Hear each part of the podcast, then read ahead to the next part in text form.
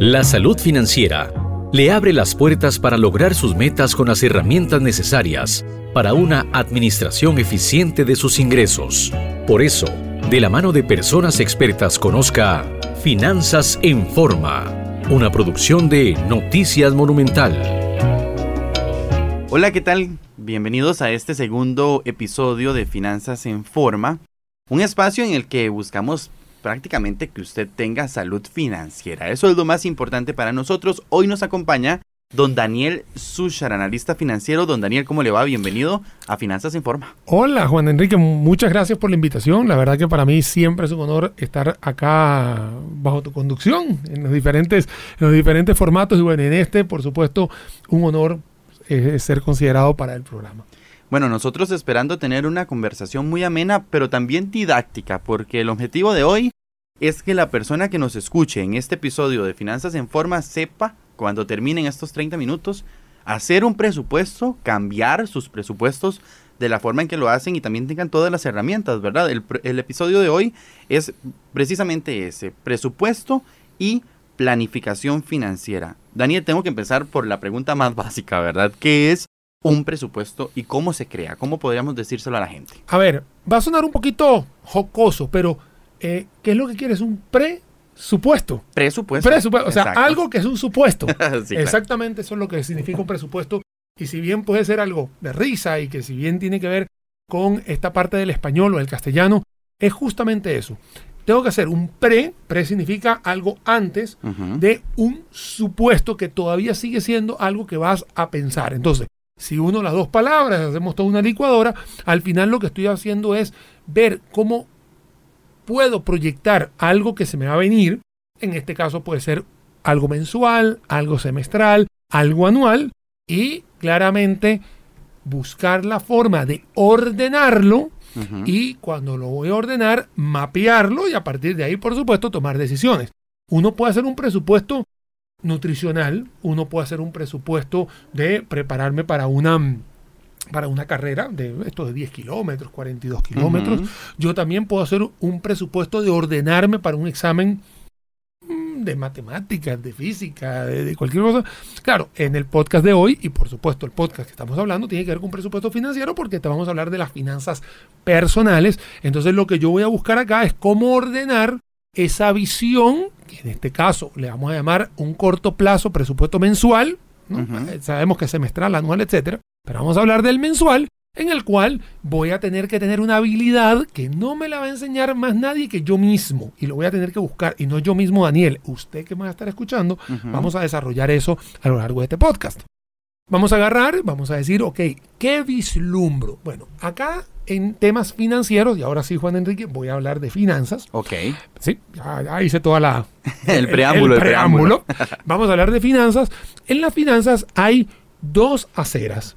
Hay una acera que se llama los ingresos y hay otra acera que se llaman los egresos, conocidos como gastos. Es lo primero que tenemos que identificar. Esa calle en la cual tiene una acera de un lado y en la acera del frente tiene el otro. ¿De qué se tratan los ingresos? Bueno, los ingresos tienen que ver con todo el dinero que entra, digamos, o se deposita o uno genera y que llegan ya después de todas las cargas sociales y todo esto que podamos tener los empleados. Porque los que estamos bajo una nómina tenemos unas cargas sociales, un impuesto sobre la renta y etcétera.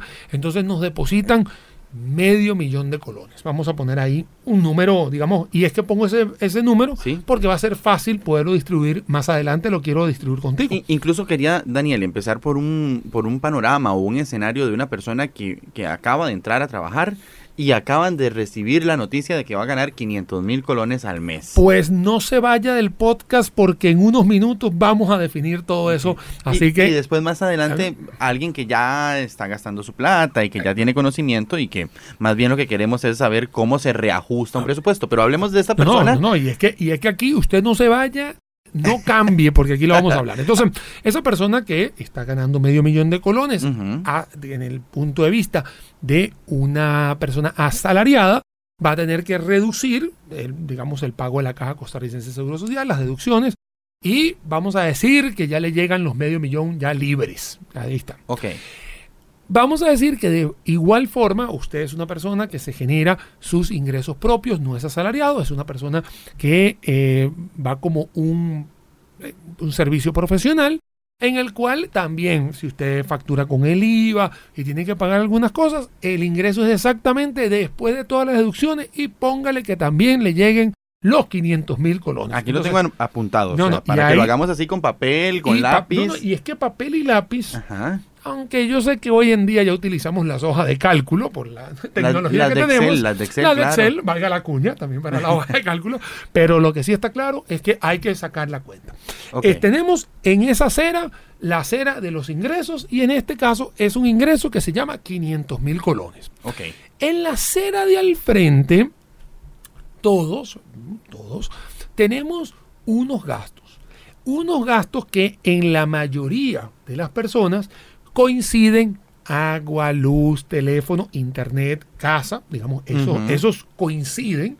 Y luego hay otros que se dispersan o se distinguen entre una familia Daniel, una familia Juan Enrique, una familia Raquel o una familia ¿Por qué? Porque puede haber un núcleo familiar de tres personas, otro núcleo familiar de cuatro, puede haber un núcleo familiar unicelular, que sea una sola persona. Una sola persona, Entonces, Hay otros gastos que uno puede estar ajustando y por supuesto cada familia o cada grupo familiar o cada célula, por decirlo de una manera, hay que tomarle una consideración a lo que usted tiene. Pero esa cera del gasto igual existe. Ahora bien, tome nota porque vamos a desglosar los gastos de cómo deberían estar se distribuyendo esos ingresos en los cuales voy a hablar primero del porcentaje, tome nota del porcentaje y por supuesto contra los 500 mil colones vamos a hacer los números en absoluto. Ok, estamos en este momento hablando de que tenemos un ingreso de 500 mil colones y vamos a dividir los gastos que vamos a tener. Vamos así formando el presupuesto. No, no, y es que por eso quiero que todo el mundo tome papel y lápiz o la hoja de cálculo y ahí vamos poniendo. Ya le puse presupuesto así en el título. No, y así lo vamos a ver. Es más, le voy a hacer una nube, espérese para que Póngale la nubecita y listo. Señoras y señores, vamos a lo que vinimos. Ok. El primer punto es que hay un 10% de ahorro. Wow. Okay, Empecé con el más difícil que mucha gente diría. Yo pensé que eso lo iba a dejar para el final. No, no, no. Más bien lo, pongo al principio porque me gusta inculcarle a la gente de que el ahorro no es un tabú. Es algo que deberíamos inculcar todos nosotros. Entonces, si yo voy a hablar de 10% del ahorro, estamos hablando que serían 50 mil colones y como estamos haciendo porcentaje y el absoluto, ahí vamos haciendo todo esto. Ok, tenemos 50 mil ya guardados, nos quedan 400. Tengo que guardar y que ojalá podamos hacer ese esfuerzo de guardarlo. El segundo punto es un 30%, este es un número fuerte, de hecho es el, es el rubro más fuerte, se le conoce como la deuda a largo plazo, donde debería estar incluido el alquiler de la vivienda y o lo que estamos pagando en la cuota de nuestro hogar. O sea que si de 500 mil colones vamos a sacar el 30%, 3 por 5, 15, bueno, ta, ta, ta, 150 mil colones debería ser nuestro presupuesto para el rubro de la vivienda o alojamiento o como estamos hablando, digámoslo así. Luego tenemos, y no está escrito en piedra, todo lo que vamos a hablar, Juan Enrique, es algo que nos da una luz de cómo hacer ese presupuesto. Sí, Tal, vez, tal vez explicarle eso a, los oyentes, que no se trata de... Escribirlo en piedra. De, algo estático, sino que usted puede decir, mira, no, no puedo en este momento ahorrar un 10%, pero sí voy a ahorrar un 5%. La, La, idea es que tenga un interés de, ahor de ahorro y una iniciativa. Y que también con este podcast también usted pueda sacar una digamos, los números de referencia con estos, con estos rubros que estamos claro, haciendo. Con estos porcentajes. Dicho esto, vamos con el tercer rubro, que es el transporte. Ese transporte debería ser un 10%. Otros 50 mil. Entonces ahí serían otros 50 mil. Recordemos que estamos con 500 mil de ingresos. ¿no? Eh, ¿Qué es un transporte? Bueno, el transporte puede ser incluso el, la gasolina que yo voy a estarle echando a mi, a mi carro, si tengo un carro eh, pequeño, si tengo una motocicleta, o bien es el transporte que puede ser transporte público. Así de sencillo. Luego voy a ir a compras personales, 10%, otro, 10%, que vuelvo a repetir, son 50 mil colones, en el cual esas compras personales pueden ser, ojo, puede ser un curso que yo quiera utilizar en temas de educación, puede haber un 10%, ese 10% de compras personales puede ser una ropa, puede ser un calzado, puede ser algo que estoy buscando para tener mi compra personal. Luego voy a hacer otro 10%, vean que son números bastante cerrados, para hacerlo más fácil. De 50 en 50, de 50 que se llama diversión y entretenimiento. Esa es la que más me gusta. Y es que te voy a decir una cosa, Juan Enrique, y todos los que están escuchando el podcast. Yo esta jamás, jamás de los jamases la saco. Porque yo les voy a decir algo. Todos trabajamos. Y es verdad, nosotros trabajamos, tenemos un trabajo, regeneramos un ingreso y ese trabajo en la mayoría de los casos nos genera a veces un, poquito de estrés, un poquito de cansancio, un poquito de, de inconformidades. Hay cosas que tenemos que hacer en el trabajo que a veces necesitamos un poquito de salud mental. Y ocio, claro. Y ocio. Entonces, uno trabaja para vivir, no vive para trabajar. Entonces, este 10% de diversión y entretenimiento, muchas veces me dicen, Daniel, pero ¿por qué vas a poner eso? Es que la salud mental es muy importante. Sí, qué sé yo, que uno dice, mira, quiero ir al cine o quiero salir a comer hoy. O sea, este cualquier distracción que tú puedas tener. Un paseíto también. muy importante. Y de verdad, se los digo, yo he escuchado a algunas personas que me han dicho, no me da chance de tener este entretenimiento. Hay que buscar un poco también la salud mental. Porque hoy porque estamos en salud financiera.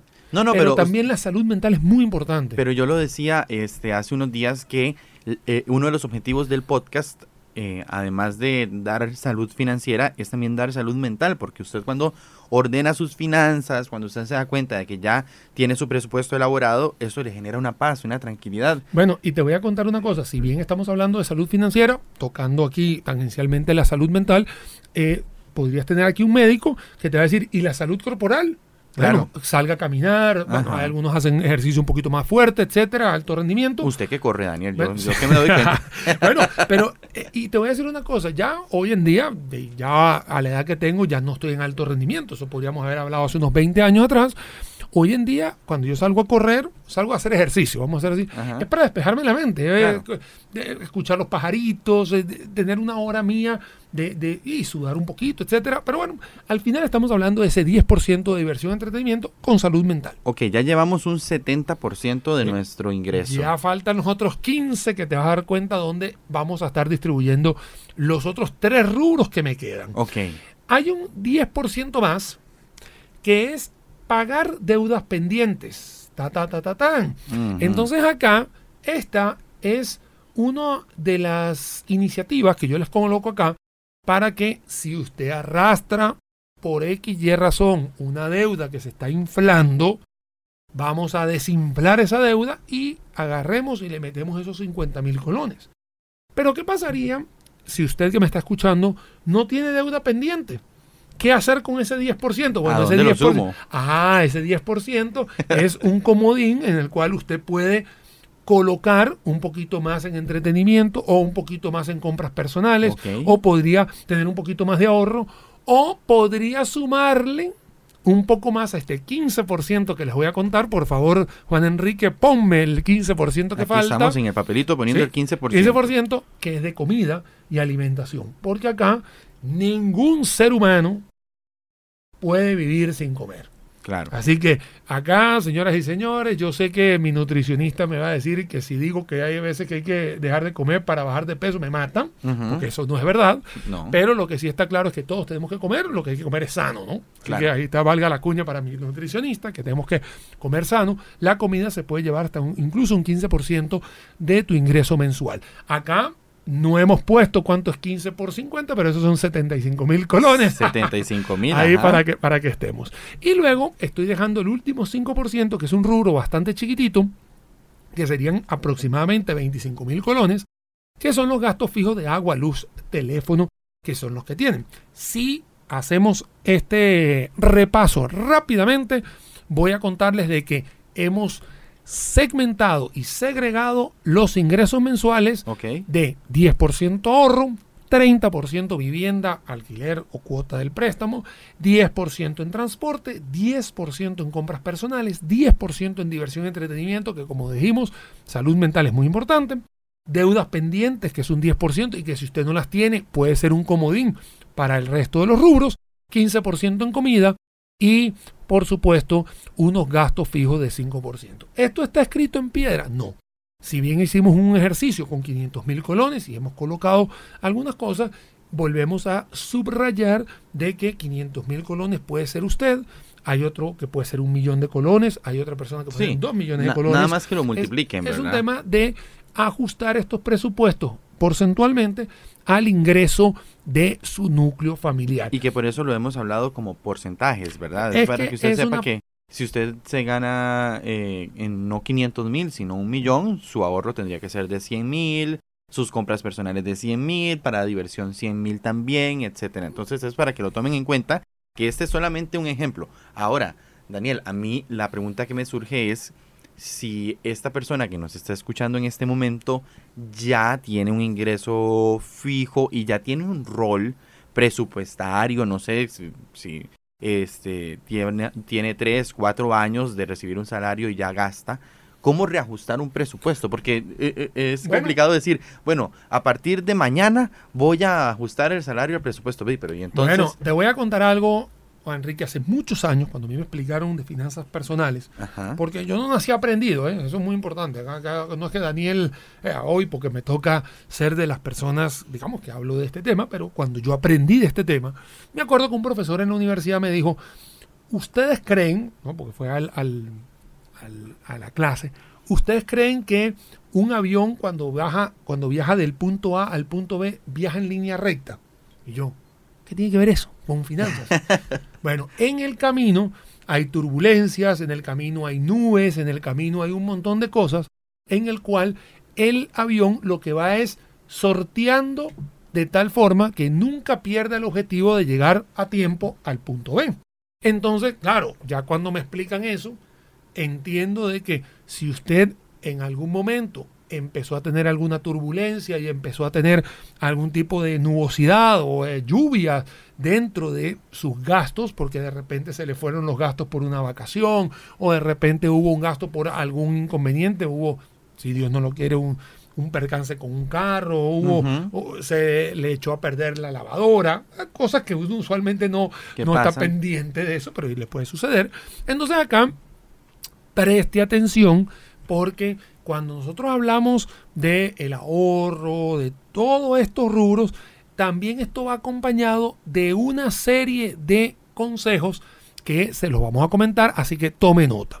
Vamos a realizar un presupuesto que está basado en eso y obviamente voy a poder decir si tengo algún tipo de percance, de dónde podría yo sacar este tipo de, vamos a decir, de imprevisto. imprevisto. Ok.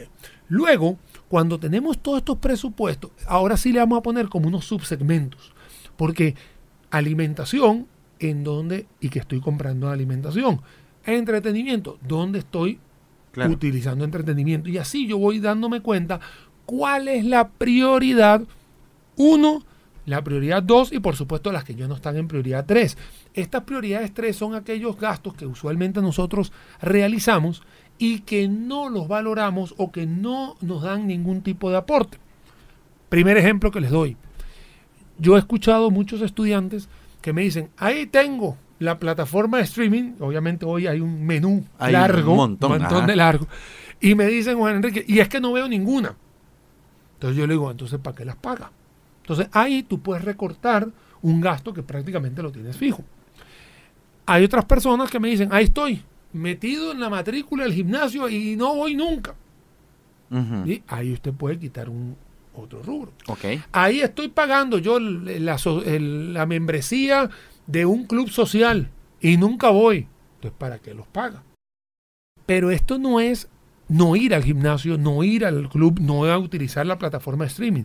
Porque yo tengo personas conocidas, muy allegadas, que parte de su entretenimiento, más bien su salud mental es ir al gimnasio. Claro. Entonces, esa persona que va al gimnasio recurrentemente, eso es un gasto que ella o él lo está valorando. Entonces, para esta persona, sí está en la prioridad 1 o en la 2, posiblemente para Daniel no esté en la prioridad. Entonces, acá es donde nosotros empezamos a hacer una catarsis interna. Como a poner en pesos de prioridad. Y es que lo vas a tener que hacer sin compararte con tu vecino, con tu amigo o con otro núcleo familiar. Claro, porque también uno se empieza a comparar de que, mira, es que tal gasta tanto en zapatos y yo no me compro zapatos o mira, es que tal gasta tanto en proteína y en ir al gimnasio y yo no hago eso. Pero tal vez no sea la prioridad que uno tenga en ese momento, tal vez la prioridad que uno en ese momento tenga sea qué sé yo, pagar la tarjeta de crédito, salir de una deuda con algún centro comercial. Y, acá, y aquí podemos hacer el podcast mucho más largo de los 30 minutos que, que, vamos a tener,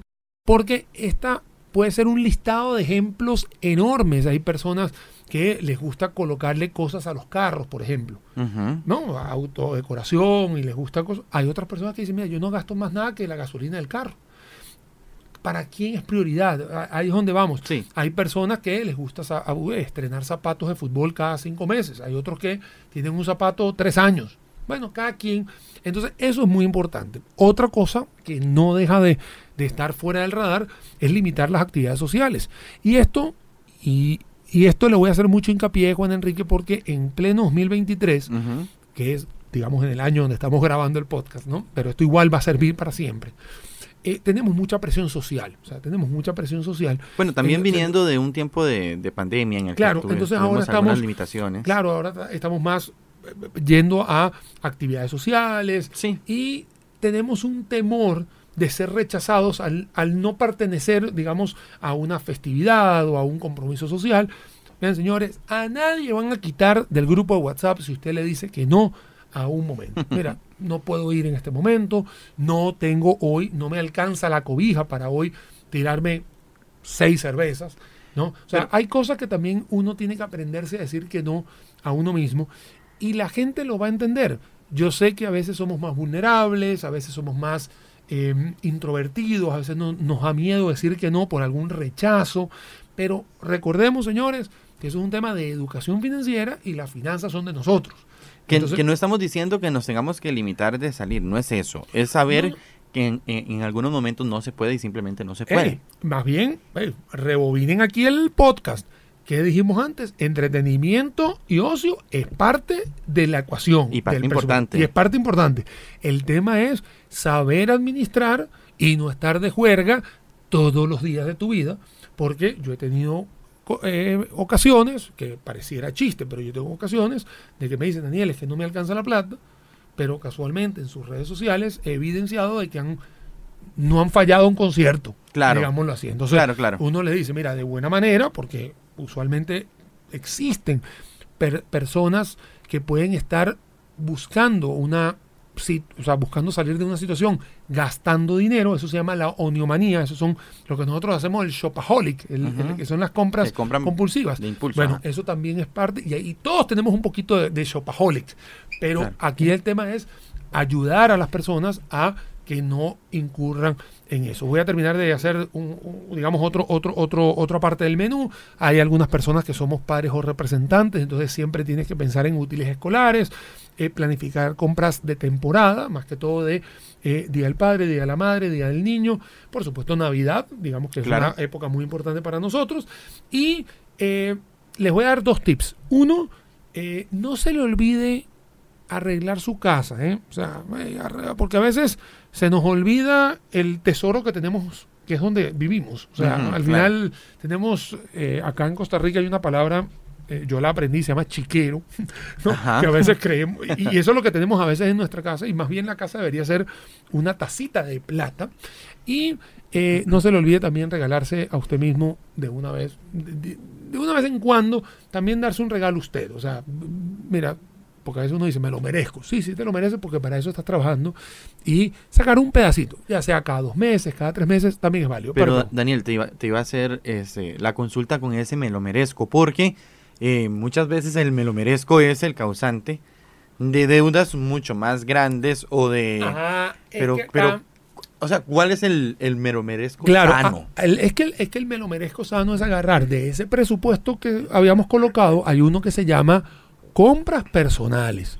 Entonces, en ese. ¿no? En ese que... Que son 50 mil para que- la persona de 500 mil. Exactamente, ese de compras personales, el tema del me lo merezco eh, debería estar hasta 50 mil porque es algo que usted puede hacer. Pero la compra personal no es regalarse todos los meses. Es que hay cosas que usted va a necesitar ¿no? como una compra personal. Yo, por ejemplo, yo necesito, como Daniel, necesito comprarme una camisa blanca porque la que tengo o las dos que tengo, ya hoy en día, después de tantas lavadas, ya no están buenas. Esa es una compra personal. No es que me lo merezco, es que la necesito. O sea, es una necesidad que yo tengo. Entonces, eso es diferente a que de repente a mí me sobre algo y yo digo, ok, ¿sabes una cosa? Es un buen momento para comprarme un chocolate, que obviamente los que me conocen saben que yo soy chocoholic. Yo también. O sea, en eso coincidimos. En Daniel, eso, que- ahí. Sí, qué rico, ¿verdad? Y de hecho, Sí. y de hecho ese es mi gasto hormiga, que no lo he, no lo he dicho hoy acá, Ajá. porque ese es el gasto que siempre nos pasa una factura, porque el cafecito aquí, la galletita aquí, vamos a tomar nuevo aquí. Y Daniel, bueno, ya veo que Juan Enrique también está igual que yo, somos chocaholic. Sí, sí, Entonces, que nos gusta mucho el ay, chocolate. a veces cuando yo voy a las tiendas de conveniencia, que convenientemente la mayoría de las de los artículos a base de cacao y chocolate están ahí en la caja, ¿no?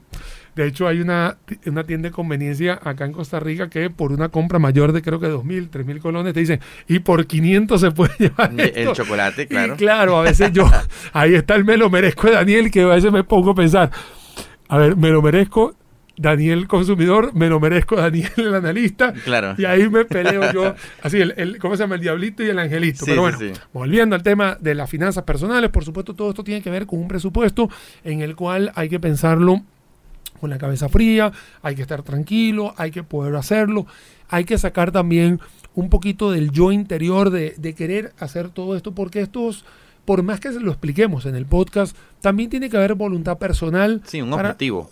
De, buscar eso y quería llegar a esa palabra del objetivo. Y, y el objetivo no es más que la meta a la cual yo me quiero colocar.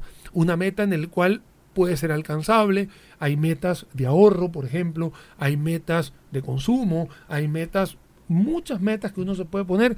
Así que la recomendación para dichos objetivos es decir, ok, yo me la voy a trazar que sean alcanzables. Porque inalcanzables, la verdad que tampoco es para, para ponerlo muy alto. O sea, si yo tengo medio millón de colones, que es la, la cifra que hemos manejado hoy, y sabemos que el 50, que el 10%, que son 50 mil colones, es el ahorro, y nosotros decimos, ok, yo quiero tener un ahorro al final del año de 600 mil, tú dices, ok, 50 por 12, hey, sí me da. Claro. Es alcanzable los 600 mil. Posiblemente si usted pone una meta mucho más alta, va a tener que ajustar el resto del presupuesto. Todos los demás porcentajes ahí como va- llavecitas, ¿verdad? Sí, y lo va a tener que hacer como lo hacemos todos, como lo hace el avión Ajá. cuando tiene que hacer los vaivenes o driblar el- la típica frase futbolística, todos estos, obje- eh, estos eh, digamos, eh, situaciones que pasan al- en el camino. Daniel, estamos ya a pocos minutos de finalizar con el podcast que se me fue literalmente volando, Volando. ¿verdad? Porque En avión. en el avión, sí, claro. Que se nos fue volando, pero bueno, yo siempre con el invitado planteo como estas monedas valiosas que son como los consejos que aprendimos a lo largo de estos 30 minutos de podcast. Yo te voy a decir una de lo que yo interpreté y usted me responde con otra como en un ping-pong, ¿está bien? Dele. Ok, para mí uno de los consejos valiosos es entender en, el ma- en materia de presupuesto que hay dos aceras, la de ingreso y la del gasto. Perfecto. Eso es lo primero que hay que saber e identificar. La tuya. L- Otra de las cosas es que nada es imposible cuando usted lo pone en un papel y lápiz y coloca los porcentajes de los diferentes rubros con los que vivimos a diario. Los presupuestos se pueden iniciar y también se pueden replantear. Pues ahí te voy a arreglar no solamente que se pueden replantear, sino que también se puede empezar de cero y no pasa nada, volverlos a hacer Ujú. e identificar dónde están los, las oportunidades de mejora. El tuyo.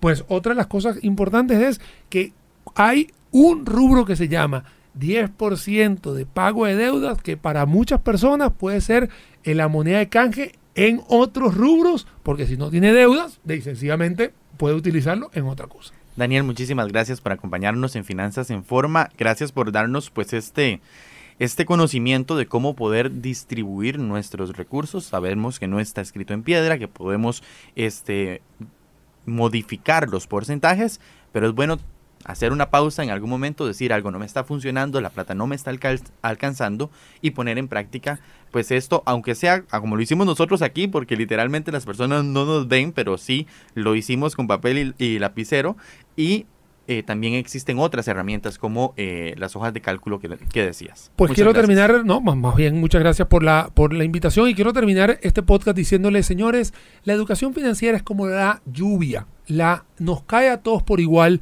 Esto no es solamente para economistas, para administradores, ni para contadores, ni para auditores. Esto es para cualquier persona. Aquí no tiene nada que ver raza, sexo, color, género, eh, clase social, nada. Esto es un tema de voluntad personal. Cada uno de nosotros puede buscar adoptar, obviamente, su acera de un lado, su acera del otro, ajustar sus cosas y, por supuesto, llevar a cabo esto. ¿Tiene que ver con edad? No, esto lo puede empezar usted con sus chicos, lo puede empezar usted a los 25 años y si de repente está en los 50 o en los 60, también se vale volver a ajustar las velas para llegar a destino. Muchas gracias a Daniel Sushar, analista financiero, por acompañarnos en Finanzas en Forma y hacerles la invitación porque en el siguiente capítulo estaremos hablando, hoy hablamos de un 10% de ahorro en los presupuestos. Pero bueno, ¿en qué consiste un ahorro? ¿Cómo se hace? Una inversión si usted ve que hace o puede destinar recursos de su, de su ingreso para ahorrar. Quédese al siguiente episodio porque estaremos hablando de lo que será el ahorro y la inversión, la importancia, los tipos de cuentas, cómo realizar un balance entre ingresos, gastos y ahorro. Muchas gracias. Esto fue Finanzas en Forma, una producción de Noticias Monumental.